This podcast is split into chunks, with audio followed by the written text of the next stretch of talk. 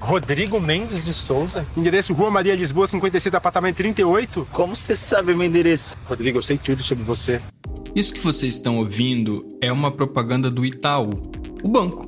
No começo de março, essa propaganda começou a ser bastante compartilhada entre a comunidade de privacidade e proteção de dados, com um bom exemplo de comunicação de uma empresa sobre a necessidade de priorizar a privacidade e proteção de dados. E também como um sinal bem interessante de como está acontecendo uma mudança na forma como empresas enxergam esse tipo de coisa. Na medida que o humor dos consumidores muda e novas leis demandam mais rigor no uso de dados pessoais pelo mundo, a privacidade está virando um, uma espécie de diferencial competitivo. Eu sou João Paulo Vicente. No episódio de hoje do Dadocracia, a gente fala sobre como privacidade e proteção de dados podem fazer diferença entre escolher um ou outro produto. Dadocracia, o podcast de tecnologia e sociedade do Data Privacy Brasil. Bom, enquanto a privacidade vira propaganda, aqui no Dadocracia a gente está comemorando o nosso episódio número 50. A gente estreou no dia 24 de março do ano passado, coisa de um ano e pouco atrás. E apesar disso parecer pouco tempo, o mundo é outro. E nós vamos hoje falar sobre como essas duas coisas estão ligadas. Para isso, quem está aqui comigo é o Renato Leite Monteiro, um dos fundadores do Data Privacy Brasil. E aí, Renato, foi só eu te convidar semana passada que você apareceu de novo, né?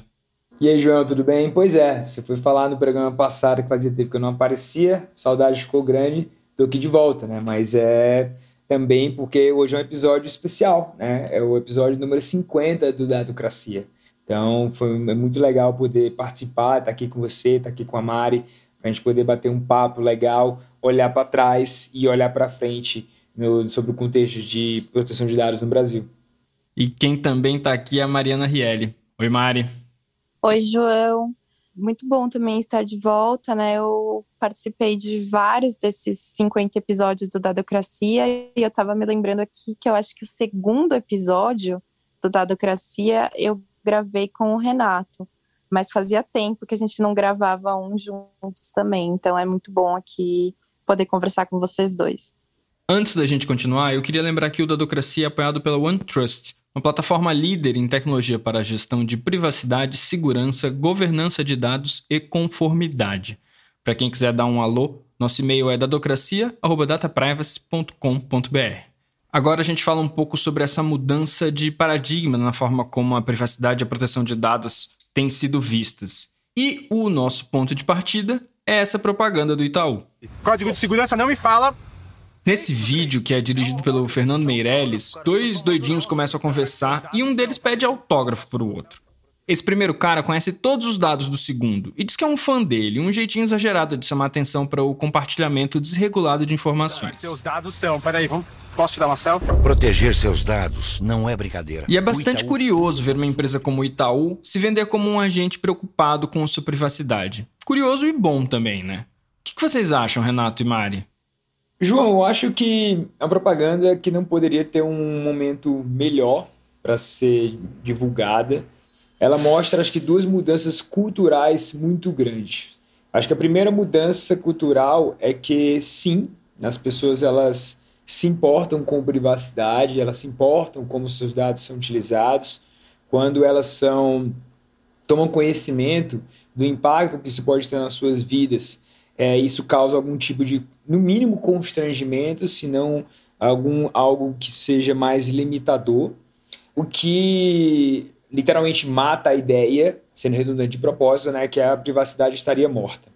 E eu acho que a outra mudança cultural que essa propaganda mostra é que as empresas têm olhado privacidade, uma, que a gente chama até de visão sobre privacidade, como um elemento muito forte de confiança, né, para poder manter a lealdade dos seus clientes, para poder é, melhorar a sua imagem, a sua reputação. É, então, as empresas elas estão cada vez mais encabeçando a ideia de que proteger os dados pode ser um diferencial competitivo e que é sim possível fazer negócios, inovar e ter diferentes modelos com, utilizando adequadamente informações pessoais. Eu acho que essas propagandas especificamente elas foram bem inteligentes porque elas mostram como há um certo absurdo, né? Uma, um, esse constrangimento, né? Que foi a palavra que o, que o Renato utilizou, quando você fala em voz alta, né? Quando uma pessoa, por exemplo, aparece na rua e aí ela te reconhece ou ela te identifica por meio de uma série de dados que talvez não tenham relação ali com, com o contexto que seria esperado. E aí essa, essa quebra de expectativa, né, de você usar tipo uma, um diálogo do mundo real, entre aspas, ela talvez serve para evidenciar o quanto a situação também pode ser absurda, né, da forma como ela acontece no dia a dia, corriqueiramente. Então ela trabalha tanto com esse elemento assim de mostrar que isso é muito presente na nossa realidade, mas ao mesmo tempo ela talvez acende ali uma, uma luzinha de tipo, ah, talvez isso não seja tão normal, ou no mínimo, né, que a gente deve ter atenção com, com esse tipo de coisa, que isso deve ser de alguma forma também regulado, isso deve ser parametrizado, né, para que não seja uma coisa fora de controle, por mais que seja parte da nossa realidade, por mais que seja parte dos negócios hoje em dia, né, e que talvez a gente esteja num, num, caminho sem volta, vamos dizer, isso não significa, bem como o Renato disse, que a privacidade está morta, né? A gente está num novo momento e as formas de lidar com isso também são novas. Mas eu gosto bastante dessa questão, assim, do, do, do absurdo da situação. Eu acho que é um, foi uma forma inteligente de abordar essa questão. Não é só o Itaú que está investido em propaganda nessa área. A Apple tem feito uma série de medidas para restringir, ou melhor, para deixar mais claro para os seus clientes como seus dados são utilizados por um determinado ecossistema de empresas. E essas medidas incluem propagandas que também investem no absurdo. Como, por exemplo, mostrando pessoas andando pela rua e gritando para quem quiser ou não quiser ouvir várias informações super pessoais. My heart rate is currently 150, 151, 152 and back down to 150. Na opinião de vocês, existe também essa preocupação entre as big techs em se diferenciar mostrando um certo cuidado extra com a privacidade? João, é sim. Contextualizando até um pouco aqui, né, tudo isso que nós o que nós estamos vendo é uma batalha, uma, uma, uma, uma guerra declarada, muitas vezes, e publicamente declarada entre alguma dessas grandes empresas, principalmente no contexto de publicidade comportamental, né? aquele tipo de publicidade que analisa o nosso comportamento, nossos interesses, nossos hábitos, os locais que a gente esteve no mundo online e offline, para a partir disso poder nos ofer oferecer um produto e um serviço. Né? E tradicionalmente essas publicidade comportamental, publicidade dirigida, publicidade programática, dependendo do contexto que você tiver, ela foi feita, ela foi desenvolvida e funciona até hoje com um compartilhamento intenso de dados pessoais entre uma multiplicidade de atores que muitas vezes é desconhecido e que você tem alguns grandes players que dominam quase por completo esse mercado. E aí que nós temos aqui alguns desses players, como os que você mencionou, como é, a Apple e o próprio Google, né, de maneiras diferentes, eles têm colocado algum tipo de limitação né, no uso desses dados por terceiros. Então a Apple tentando limitar o uso de dados por terceiros, é, de dados que são extraídos do seu sistema operacional, uh, o Google tentando é, limitar o uso por terceiros através de, de acessos que se dão por meio do seu navegador Chrome sobre a bandeira da privacidade. Agora, isso não é só se fingir de bonzinho, né? Há um interesse também por trás.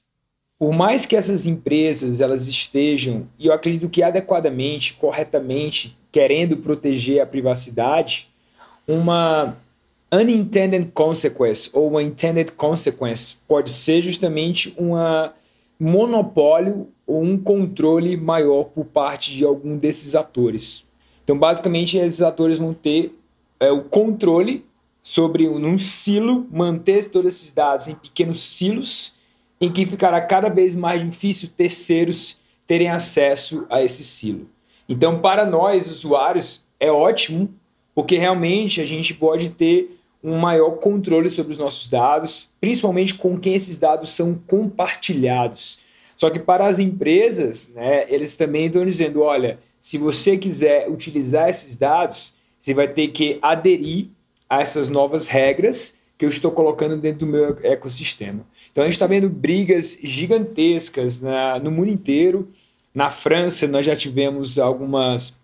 Nós tivemos processo judicial que tentava dizer que a, a Apple estava praticando, pra, é, estava praticando atividades monopolísticas e não teve sucesso ainda nesse sentido. Nós tivemos manifestações públicas por parte do Facebook em jornais norte-americanos e essa batalha, essa, na verdade, uma, essa guerra declarada ainda terá muita, muita areia pela frente.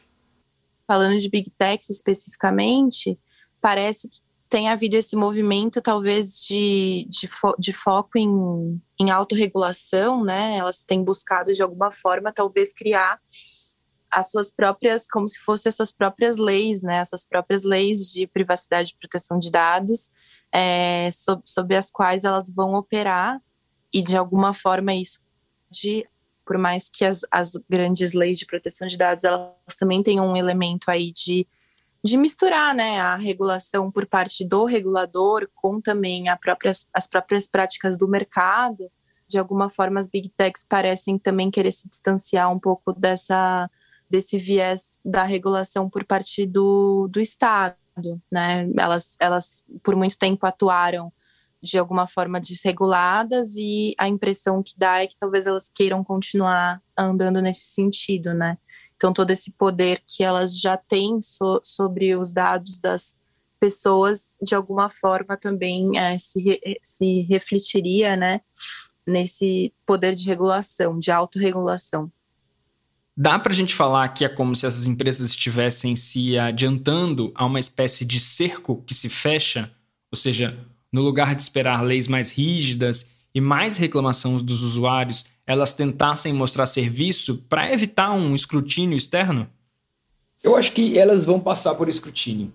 Tá? Então, em cedendo mais, em cedendo menos, né, acredito que será indubitável que essas grandes empresas seja algum dos primeiros alvos desse escrutínio. A gente tem observado isso no mundo inteiro, por, por diferentes razões.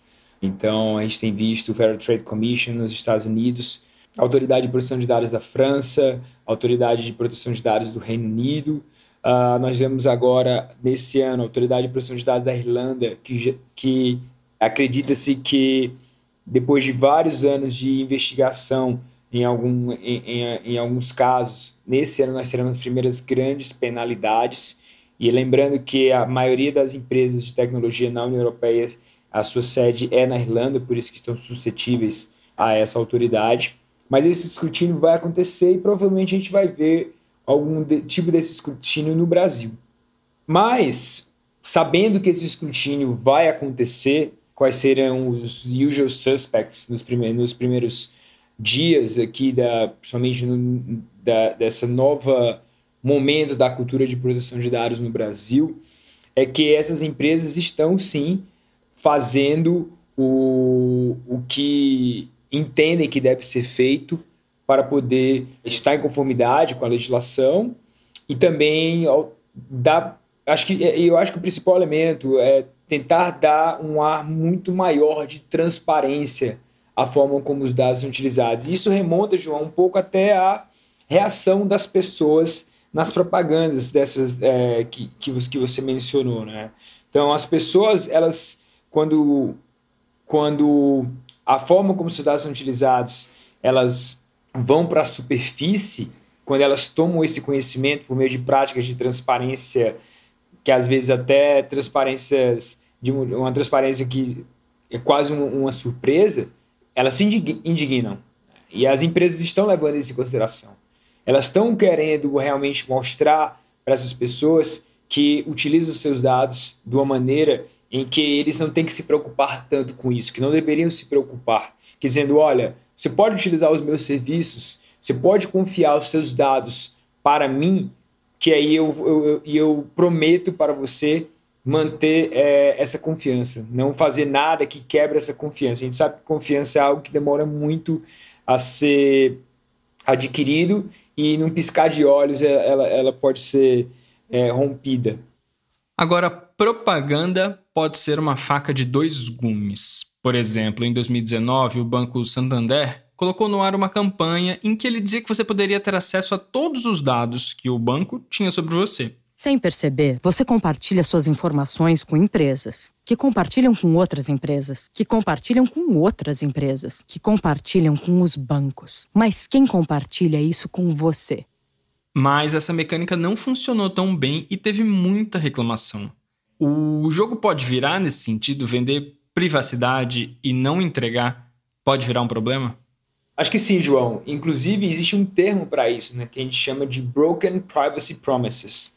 São promessas de privacidade quebradas. Basicamente, o que existe é o seguinte: a empresa ela faz uma promessa para os seus clientes, né, para os seus usuários, para os seus consumidores.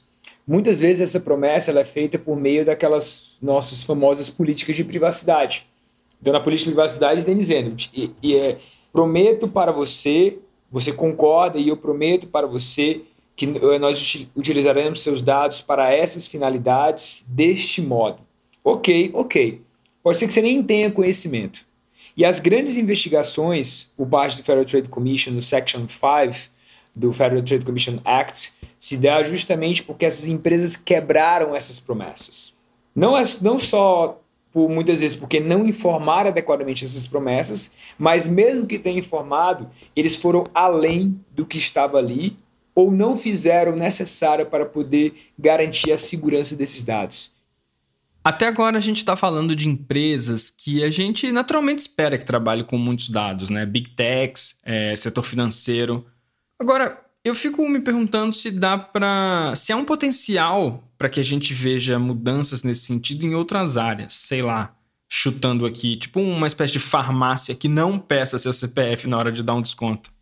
Olha, João, eu acho que existe um potencial bem, bem interessante nesse sentido, né? Eu vejo talvez três questões assim principais que podem acontecer, né? Em primeiro lugar, eu acho tem a questão da própria conformidade, né? Que eu acho que há, em muitos casos, talvez não todos, justamente por essa questão que a gente acabou de falar, né? De capacidade de enforcement, mas a conformidade também é um elemento que permite às empresas, né, de todos os tamanhos, sobreviverem, né? Então é o, talvez o primeiro ponto assim é que em alguns casos estar em conformidade com a lei pode ser a diferença entre você conseguir sobreviver ou não, seja porque você vai receber uma, uma multa ou algum tipo de outro tipo de sanção, mas em, em questões relacionadas à própria conformidade com a lei. Esse é o primeiro elemento. Tem um outro elemento que eu acho que é que tem a ver com o próprio a própria natureza, né, de alguns dos princípios das leis de proteção de dados, que eu acho que a ideia é que as empresas que souberem usar melhor os dados são aquelas que vão ter mais sucesso, né? Então, e eu estou fazendo aqui a relação com princípios, né? Porque as leis de proteção de dados elas também trata, tratam da ideia dos dados terem qualidade, né? Então, dos dados serem precisos e dos dados serem necessários, né? Então, os dados que são de fato necessários para cumprir uma finalidade são aqueles que poderão ser utilizados, né? Cumpridos todos os outros as outras questões da lei. Então, isso me, me remete assim à ideia de que essa otimização, né, na utilização dos dados pessoais também é um elemento competitivo para as empresas e de alguma forma está relacionado com o que a, com a, uma parte do que as leis de proteção de dados falam, né, que é essa questão de necessidade, essa questão de qualidade, né, de acurácia, de precisão na utilização dos dados. Por outro lado, aí vem o terceiro elemento, né? Que isso pode ser muito bom para as empresas, mas nem sempre isso vai corresponder aos interesses e às expectativas dos das pessoas, né, dos, dos consumidores, dos clientes. Então, o terceiro elemento é a questão da confiança, que eu acho que, com certeza, né, essas, essas propagandas, elas têm mostrado que as pessoas estão mais preocupadas, né? Alguns acontecimentos recentes também que a gente viu em relação a incidentes de segurança, vazamentos de dados, acabam tornando esse assunto cada vez mais algo corriqueiro, né, que as pessoas conversam, e então eu acho que esse, esse elemento da confiança vai ser bem importante aí no futuro próximo e, e talvez realmente seja o diferencial na escolha, né, para que as pessoas possam eventualmente escolher entre diferentes serviços e que um dos elementos, né, certamente não será o único, tem muitas questões em jogo quando se faz uma escolha né, sobre um serviço, sobre um produto, mas que um dos elementos importantes dessa escolha também seja a questão da proteção é, dos dados dos indivíduos na, no fornecimento desses serviços. Então, acho que essas três questões elas concorrem aí e, e, mostram que certamente o cenário mudou, né? E, e agora as empresas, enfim, têm que olhar para frente e ver como que elas vão lidar com essas obrigações, mas não só com as obrigações, também com esses elementos né, que são extra legais, né, que tem a ver com a relação com os próprios clientes consumidores. Acredito que o selo da privacidade será o novo verde. Ah, então, se a gente olhar há algum tempo, nós é, podemos ver que o mercado já tem é, aí uns 20 anos que se movimenta fortemente para que as empresas que tenham a responsabilidade ambiental, social e de governança, elas sejam vistas de forma diferente. Então, o que nós vemos são até mesmo bolsas de valores paralelas, como nós temos inclusive aqui no Brasil, que somente permite listar empresas que atendem determinados requisitos mínimos de proteção do meio ambiente.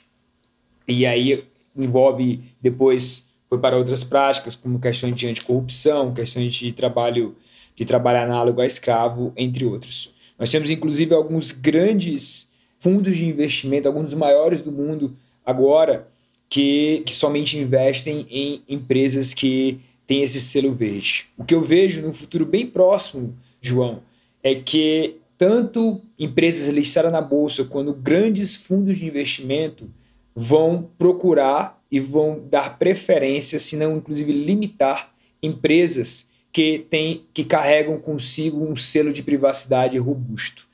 Se você vai é, acompanhar, por exemplo, eu que sou advogado, você acompanha operações de fusão e aquisição no Brasil, isso já está acontecendo. Então, operações de fusão e aquisição que não vão para frente justamente porque a empresa não está em conformidade com a LGPD ou não consegue apresentar instrumentos, elementos que provem o nível adequado de uso desses dados. Então, vai ser, acho que é um caminho sem volta que o selo de privacidade ele seja é, tão importante quanto um selo de proteção ambiental.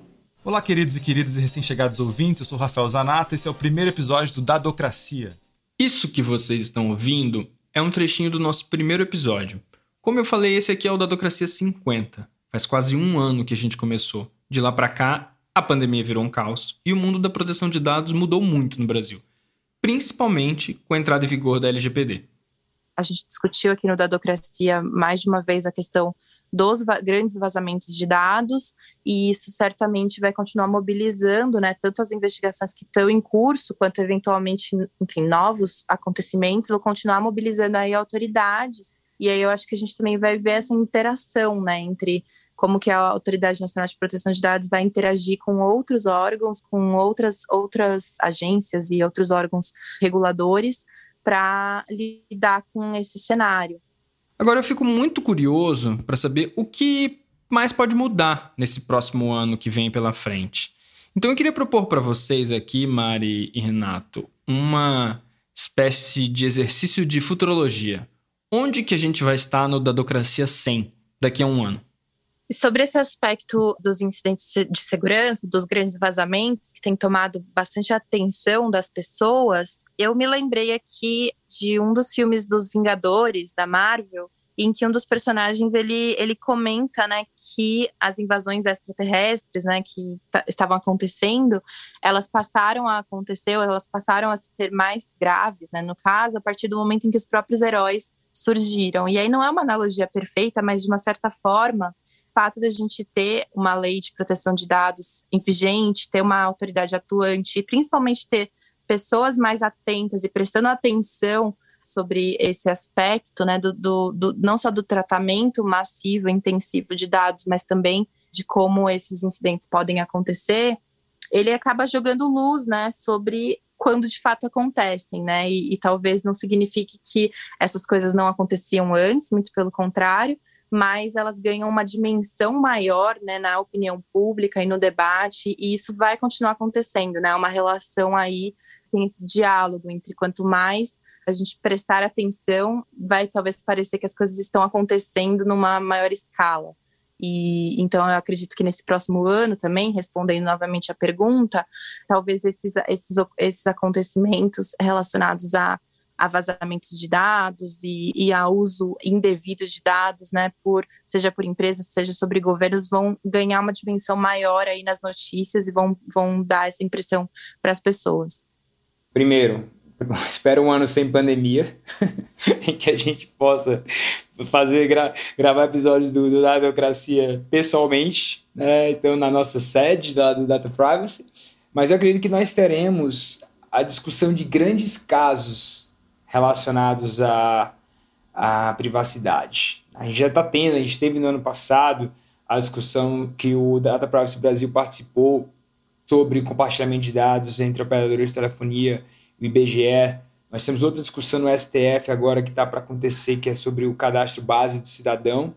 E eu acredito que nós teremos aqui talvez as primeiras grandes discussões envolvendo diferentes setores que não só o setor público. Né? Então, o, nós temos uma, uma sociedade civil muito ativa nessa área no Brasil. Nós temos alguns, é, alguns centros e institutos que estão, é, estão já se preparando para ter robustez para poder enfrentar. Eu não estou falando aqui de um processo, processos judiciais punitivos, eu estou falando de discussões, muitas vezes até mesmo em abstrato, que podem ter algumas consequências concretas sobre não só uma interpretação dada à LGPD, mas sobre contextos maiores de uso de dados pessoais que podem ter impacto né, na, vida, na vida das pessoas, como alguns outros que nós já tivemos, como linha amarela do metrô, como câmeras de reconhecimento facial espalhada em diferentes ambientes, utilizado por, setor, por setores privados, entre outros. Então, acredito que daqui a um ano gente, eh, nós já estaremos com um ecossistema um pouco mais maduro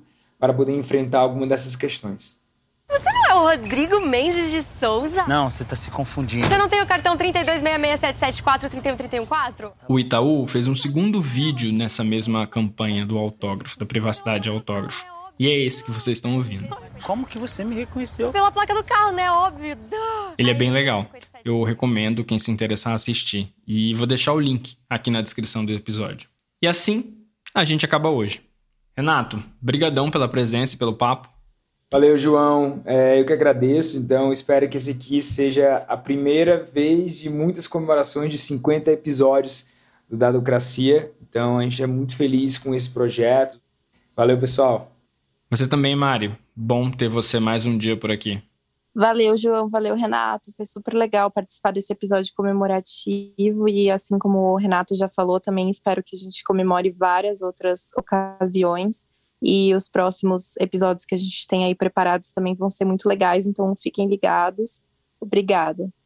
O Dadocracia é apoiado pela OneTrust, plataforma líder em tecnologia para gestão de privacidade, segurança, governança de dados e conformidade. Nosso e-mail é dadocracia.dataprivacy.com.br. A produção e roteiro desse episódio são meus e a edição é da Vega Filmes. Obrigado por nos ouvirem e até a semana que vem. Tchau, tchau.